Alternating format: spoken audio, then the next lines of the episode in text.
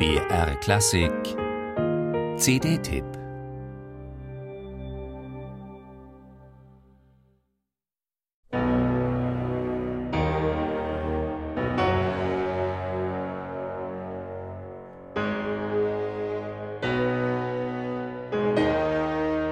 Max Bruch stammte aus Köln, doch der rheinische Humor gehörte wohl nicht zu seinen ausgeprägten Wesenszügen. Das Kölsche et Hetner immer Jotje Jange sollte es im 19. Jahrhundert schon wegweisend für den Kölner als solchen gewesen sein, war nicht Bruchs Lebensmaxime.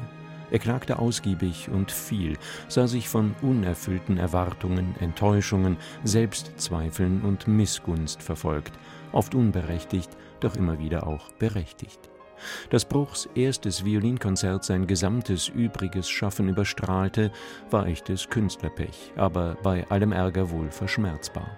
Dass sein wirklich schönes Konzert für zwei Klaviere und Orchester nach nur wenigen Aufführungen im Jahr 1909 unter ebenso kuriosen wie äußerst misslichen Umständen für Jahrzehnte bis 1973 in der Versenkung verschwand, gehört gewiss zu den Lebenserfahrungen, über die Bruch zu Recht unglücklich war.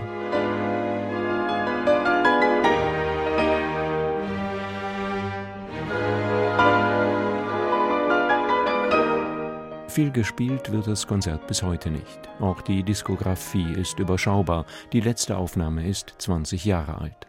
Von daher kommt die ebenso fantastisch musikantische wie strukturell durchdachte Neuaufnahme durch das aus Bulgarien stammende deutsche Klavierduo Genova und Dimitrov genau zur rechten Zeit, um an die Schönheiten dieses Doppelkonzerts zu erinnern.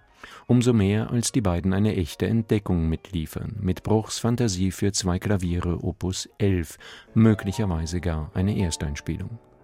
Er selbst hielt diese Fantasie für eines seiner besten Werke und das zu Recht. Das Vorbild Johann Sebastian Bach, die bewusste Verneigung vor Robert Schumann und eine gute Portion eigener Gestaltungswillen mischen sich in dem zehnminütigen Werk zu einem stimmigen Ganzen, das Genova und Dimitrov höchst überzeugend servieren. Nicht jede Ausgrabung lohnt, diese hier ganz gewiss.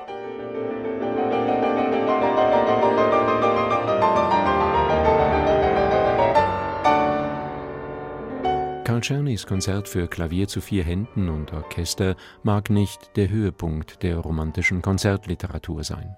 Doch seine künstlerische Substanz ist angesichts von 861 mit einer Opuszahl versehenen Werken und wahrscheinlich ähnlich vielen unveröffentlichten erstaunlich.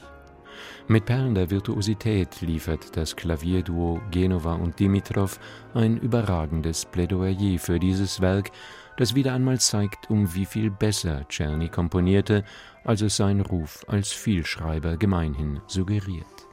Und auch wenn in diesem Konzert die Schwierigkeiten, vor die das Genesis Orchestra gestellt wird, überschaubar sind, so begleitet es unter Jordan Kamzalov doch genauso umsichtig wie das bulgarische Nationale Radiosymphonieorchester im Konzert von Bruch. Und schließlich, auch dies sei erwähnt, ist die Lektüre des ausführlichen, kenntnisreich wie äußerst unterhaltsam geschriebenen Booklet-Textes von Eckhard van den Hogen nicht weniger vergnüglich als die gesamte Veröffentlichung.